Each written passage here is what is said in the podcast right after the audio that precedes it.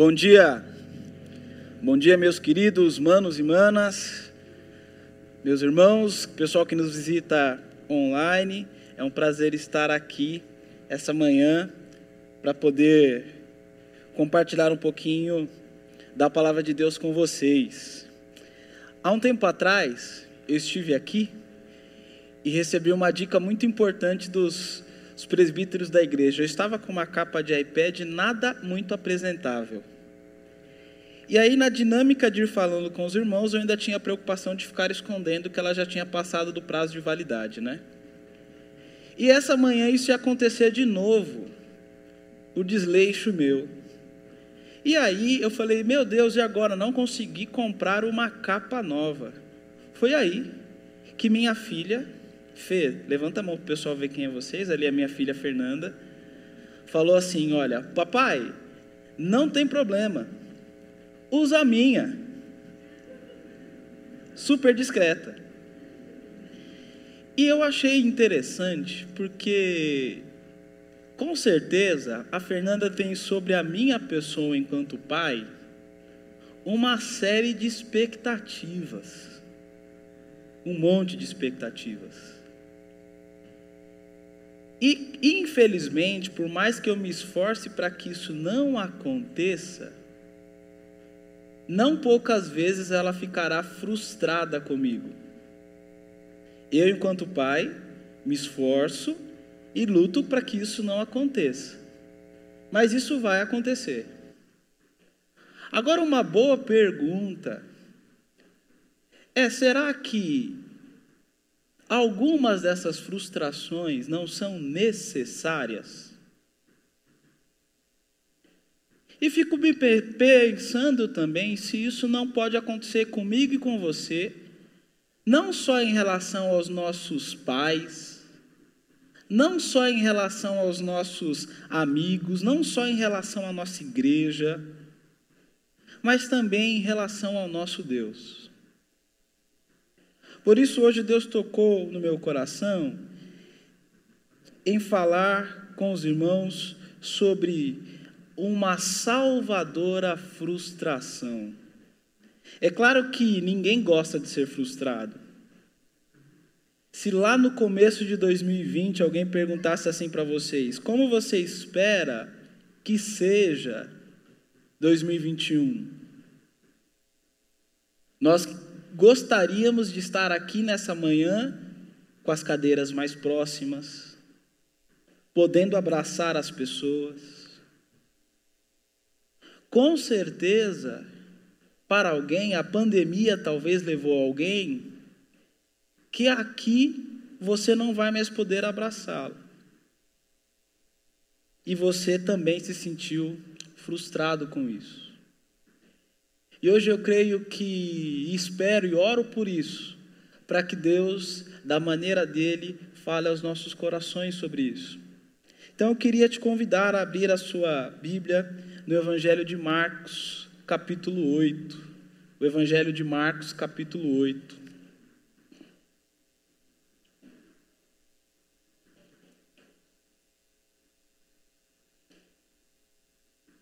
Marcos capítulo 8. Nós vamos ler a partir do versículo 31, Marcos 8, a partir do versículo 31. E antes de nós irmos ao texto, eu vou pedir que o pessoal passe o slide ali para mim.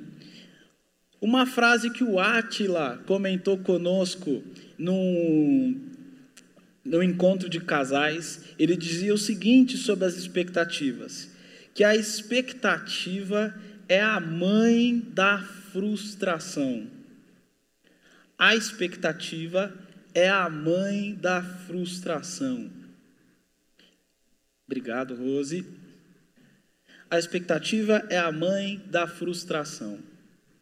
Então, se por acaso alguma vez você se sentiu frustrado, boa parte dessa frustração está totalmente ligado com alguma expectativa que você tinha. E como nós falamos, nós também temos expectativas a respeito do Senhor. Os discípulos que andavam com Jesus também tinham expectativas muito específicas sobre ele.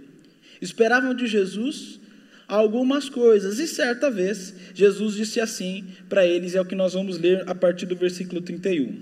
Então Jesus começou a lhes ensinar que era necessário que o filho do homem sofresse muitas coisas e fosse rejeitado pelos líderes do povo, pelos principais sacerdotes e pelos mestres da lei. Seria morto, mas três dias depois ressuscitaria. Enquanto falava abertamente sobre isso com os discípulos, Pedro chamou de lado e o repreendeu por dizer tais coisas. Jesus se virou, olhou para os seus discípulos e repreendeu Pedro: Afasta-se de mim, Satanás, disse ele. Você considera as coisas apenas do ponto de vista humano e não da perspectiva de Deus. Depois chamou a multidão e os seus discípulos e disse: Se alguém quer ser meu seguidor, negue-se a si mesmo, tome a sua cruz e siga-me. Certa vez um amigo meu me fez essa pergunta aqui, ó. Por que temos seguranças na borda? Deus não deveria nos proteger? Poxa vida, nós estamos aqui adorando a Ele, dizendo que Ele é o Senhor, que Ele é Deus, louvando o nome dEle, por que Ele não pode proteger os nossos carros enquanto estão lá fora? Uma outra pergunta. Eu orei a Deus pedindo a cura mesmo assim não deu certo. Do que me adiantou orar?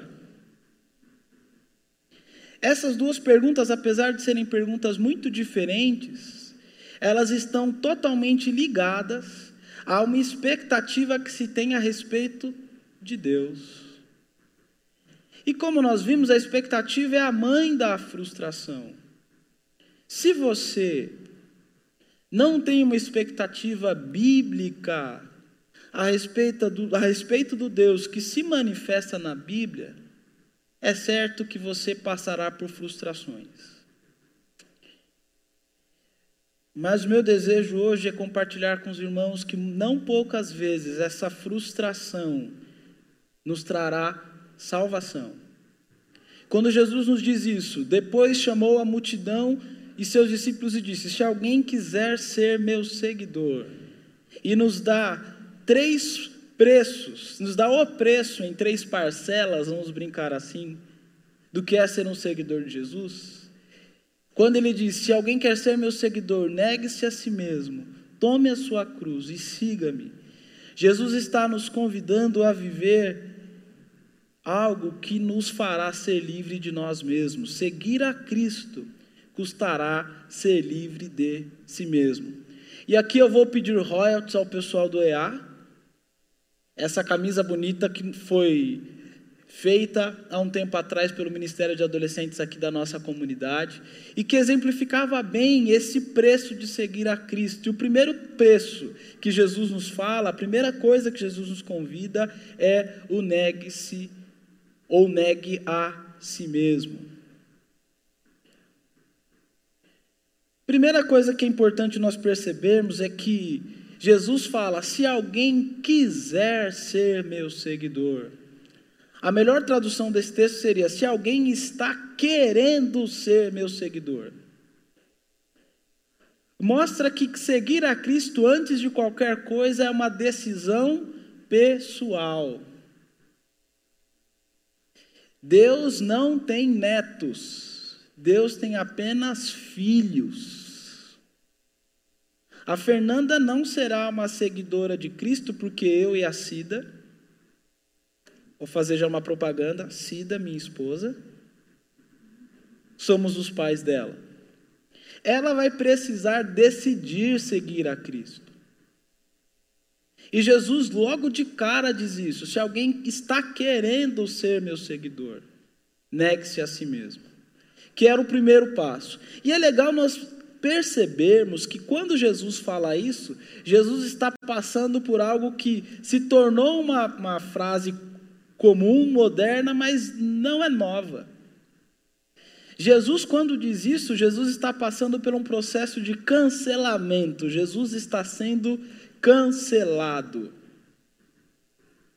O que seria ser cancelado? Hoje em dia, nesse mundo de internet e redes sociais, quando uma pessoa diz algo que não cai no gosto do público, as pessoas param de segui-lo, começam a clicar no não curtir, como se fosse uma grande mensagem de dizer: olha, aquilo que você está dizendo ou propondo não é mais adequado, não caiu no nosso gosto. E é exatamente isso que Jesus está vivenciando nesse momento. Porque no começo do capítulo 8, Jesus vem fazendo uma série de coisas que ele vem arrebanhando seguidores, ganhando vários likes e várias curtições. Porque Jesus estava curando cegos, multiplicando pães, confrontando os religiosos do seu tempo. E com isso as multidões estavam seguindo estavam curtindo, dando vários likes para o que Jesus estava fazendo. Mas de repente Jesus fala abertamente para eles o seguinte: olha, é necessário que o filho do homem, ele falando de a si mesmo, sofresse muitas coisas, fosse rejeitado pelos líderes do seu tempo, e que todo esse sofrimento, essa rejeição terminaria na cruz, e que isso era necessário. Só que isso custou frustração para que os seus seguidores e discípulos esperavam dele. Então Pedro, que seria mais ou menos um diretor de marketing de Jesus, fala: Jesus, chega mais. Não está rolando esse papo, não. A gente esperava de você que você fosse um libertador, fosse lutar por nós, fosse para nós um diferencial de mercado nessa vida difícil de Jerusalém. E agora você vem com esse papo de sofrimento, de rejeição e de morte. Desse jeito você vai ser cancelado. O nosso número de seguidores aqui já começou a diminuir, as pessoas estão indo embora. E Jesus repreende Pedro dizendo: Pedro, Afasta-se de mim, Satanás, porque você está olhando as coisas na perspectiva dos homens. Jesus então estava sendo cancelado quando ele propõe o verdadeiro preço de segui-lo. E não é incomum nós chegarmos diante de Jesus com as nossas expectativas. O que nós queremos talvez é encontrar em Jesus um diferencial para as nossas vidas. Eu não quero ter um seguro da Surraia ou da Sul América, eu quero ter um seguro divino. Eu não quero ser como as outras pessoas que passam por doenças e dificuldades, eu quero ter alguém que esteja acima. Isso, meus irmãos, não significa que nós não podemos nos achegar a Deus com as nossas demandas e dificuldades. Pelo contrário, nós devemos sim fazer isso. Mas as expectativas precisam ser colocadas no seu lugar. Porque nessa relação, o que Jesus está dizendo é que Deus, que é nosso Pai, tem um propósito muito maior do que os nossos. E isso não é nenhuma novidade no Evangelho. Na verdade, eu não sei se vocês perceberam, mas nós cantamos isso hoje aqui. Porque se nós voltarmos um pouquinho essa transmissão na vida real, vocês vão se ver cantando. Se temos de perder família, bens, poder, e embora a vida vá, por nós Jesus está. Quem canta isso entendeu que existe no chamado de seguir a Jesus coisas prioritárias. E nós confiamos no plano e no propósito de Deus, mesmo que ele nos custe tudo. Então, o primeiro passo, que é do negue-se a si mesmo, é importante entender que por mais que nós estejamos andando com Deus, com Cristo, não poucas vezes nós estaremos, assim como Pedro, considerando as coisas apenas do ponto de vista humano. É claro que eu posso pedir para o Senhor: Senhor, protege a minha família, protege o meu carro, protege a minha vida.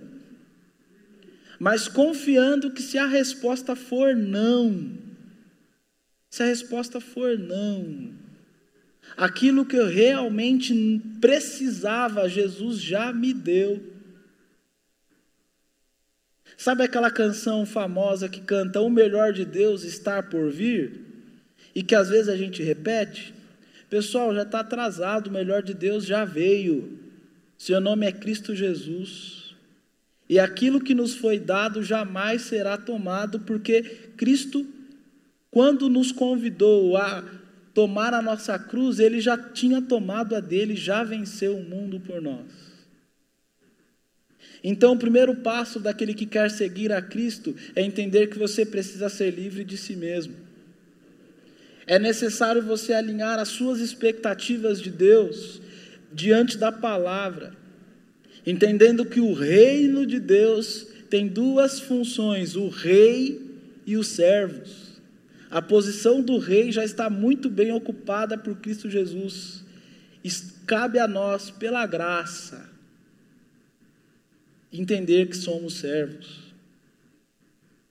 Porque essa relação da qual eu pedi a Deus e Ele não fez o que eu quis, é uma relação que não entendeu a posição do Senhor e do servo. Mas Jesus ainda nos convida um pouco mais. Após você negar a si mesmo, é necessário que você tome a sua cruz. Quando os discípulos escutam tome a sua cruz, para eles estava muito claro que o tomar a sua cruz era estar exposto a uma vergonha porque você estava sendo punido. Não poucas vezes o tomar a sua cruz é visto de uma forma errada, até com aquelas piadinhas sem graças, né? O meu cônjuge é a minha cruz, minha sogra é a minha cruz. Não é disso que Jesus está falando. O que Jesus está falando é que não poucas vezes, assim como ele foi cancelado, ao tomarmos para nós o preço de sermos discípulos de Jesus, nós também seremos cancelados. Nós teremos que, por vezes, tomar atitudes das quais irão contra a nossa vontade, o nosso desejo, os nossos sonhos, mas porque nós decidimos tomar a nossa cruz e segui-lo. E é esta cruz que Jesus está falando. É quando você, por exemplo, diante de uma relação no seu trabalho com os seus vizinhos, você abre mão do seu direito de justiça por amor a outro, porque você decidiu tomar a sua cruz. Porque assim como Cristo, você está disposto a amar antes de ser servido.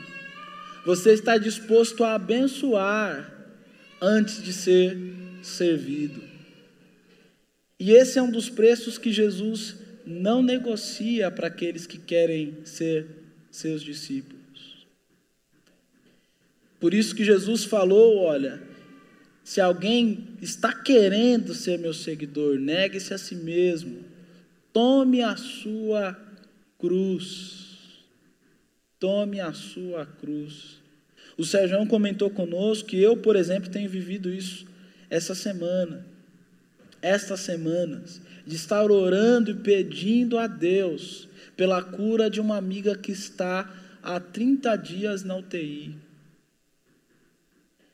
E nós chegamos ali diante do Senhor com nosso coração atribulado, clamando e crendo que Deus, se quiser, Ele tem poder de fazê-la se levantar agora daquela cama, se Ele assim quiser. Mas se Ele assim não o fizer, nós confiamos, e isso a gente diz com muito temor, nós confiamos que a fé que nós temos, ela está para além desta vida. Nós confiamos num evangelho que já venceu a morte e isso, nem a morte, nada pode ser tomado, porque o amor de Deus supera esta morte. E essa é a cruz que nós decidimos carregar desde o dia que decidimos seguir a Cristo. Lucas, quando está contando essa mesma esse mesmo trecho, essa mesma experiência, ele acrescenta ainda: tome a cada dia a sua cruz. Porque não pense você que aquele dia, que olhe lá, 1927, Moçambinho, Muzambinho, quando eu decidi seguir a Cristo. Não, a cada dia você precisará também decidir tomar a sua cruz. Se você assim quiser continuar seguindo a Cristo. Porque seguir a Cristo custará você ser livre de si mesmo. E depois que você decidiu morrer para si, e morrer para o mundo. O convite de Jesus termina nos dizendo: agora então você vive para mim, então siga-me. Seguir a Cristo nada mais seria do que eu estou preocupado não mais com as coisas nas perspectivas dos homens. Eu estou andando do mesmo jeito que Jesus andou, preocupado com o que Jesus estaria preocupado investindo os meus recursos naquilo que Jesus estaria investindo os recursos dele. Amando as pessoas com quem Jesus se relacionava e amando da forma que ele amou. Porque eu quero seguir os mesmos caminhos, andar da mesma forma que ele andou. E nesse, nesse texto específico, ele andou fazendo a vontade do Pai, mesmo que a vontade do Pai lhe custasse tudo. E uma das dificuldades desse texto é porque ele é extremamente radical. Porque Jesus chega a nos dizer que se alguém quiser achar a sua vida, ou seja, se alguém quiser por si mesmo não dar o primeiro passo de negar a si mesmo e quiser pelas suas próprias forças achar a sua vida, e ele não está falando só de coisas ruins, não. Às vezes a pessoa fala: quer saber? Eu vou me preocupar com o meu emprego, com a minha família, com o meu seguro, com o meu futuro, com a minha segurança. Se alguém quiser por si só procurar mesmo essas coisas que são boas, mas que não podem ser para um discípulo de Jesus prioridades. Jesus fala aí no versículo 35 que este perderá a sua vida. Mas aquele que por amor de Cristo, que é o que ele diz aí no versículo 35, e não só isso, mas pela causa do Evangelho, olha que interessante isso. Não é só abraçar a Cristo como seu Senhor e alguém que você segue, mas é abraçar da mesma forma o Evangelho. Esse sim achou a sua vida. Então não é apenas abraçar a Cristo como seu Senhor, aquele que te salvou e aquele que achou a vida para você, mas é abraçar com esta mesma paixão a causa do Evangelho. É falar, Senhor, essa pandemia já deveria ter passado, mas não passou. Senhor, então abre os meus olhos para que em meio à pandemia eu seja instrumento para a causa do Evangelho. Deus, aquele meu amigo, eu não sei se ele vai levantar daquela cama. Então usa a minha vida, Deus, para que mesmo em meio à cama ao luto, eu possa viver pela causa do Evangelho. E se você que está nos escutando aí agora, talvez você esteja quem esteja na cama. Senhor, que enquanto eu viver ou se eu morrer, enquanto der tempo que eu viva pela causa do Evangelho. E quando eu digo isso, eu sei, meus irmãos, que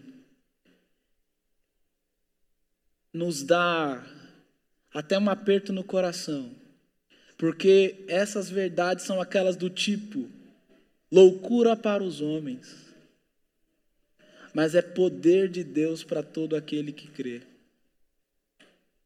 Minha oração hoje é que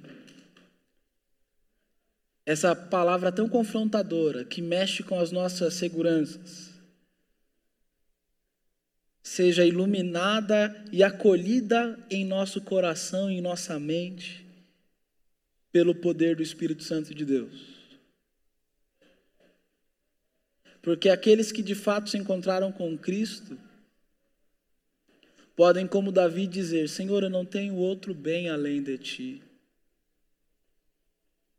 Podem, assim como aquele profeta que, que recebeu nos, nas mãos aquele bebê, filho de um carpinteiro e de uma moça, falou: Senhor, agora despede o teu servo em paz, porque eu posso agora morrer, porque os meus olhos já viram a vida, viram o Messias de Deus. Que os seus olhos também hoje sejam abertos e talvez você hoje enxergue Jesus de uma forma que você nunca enxergou. E que você coloque nos pés dele as suas expectativas e fale: Senhor, eu quero sim morrer para mim, eu quero sim tomar a minha cruz, eu quero segui-lo porque Deus é só assim que eu vou encontrar a vida naquele Senhor que por mim deu a sua vida. Vamos orar? Senhor, muito obrigado pela tua palavra, Deus. Muito obrigado porque o Senhor, Deus, nos convida a esse convite tão radical, porque o Senhor não é um louco, mas tu és Deus. Tem todo o direito, Deus, de nos convidar a entregar as nossas vidas a Ti, porque o Senhor a conquistou, a comprou por alto preço. E nós, Deus, queremos, Senhor, responder ao Teu chamado, ao Teu sacrifício, com toma as nossas vidas a Ti, Senhor. Queremos, meu Pai, viver para o Senhor e pela causa do Evangelho, porque cremos na Tua palavra, que é assim que nós encontramos a vida. Que o Senhor complete a tua palavra em nosso coração, em nome de Jesus. Amém.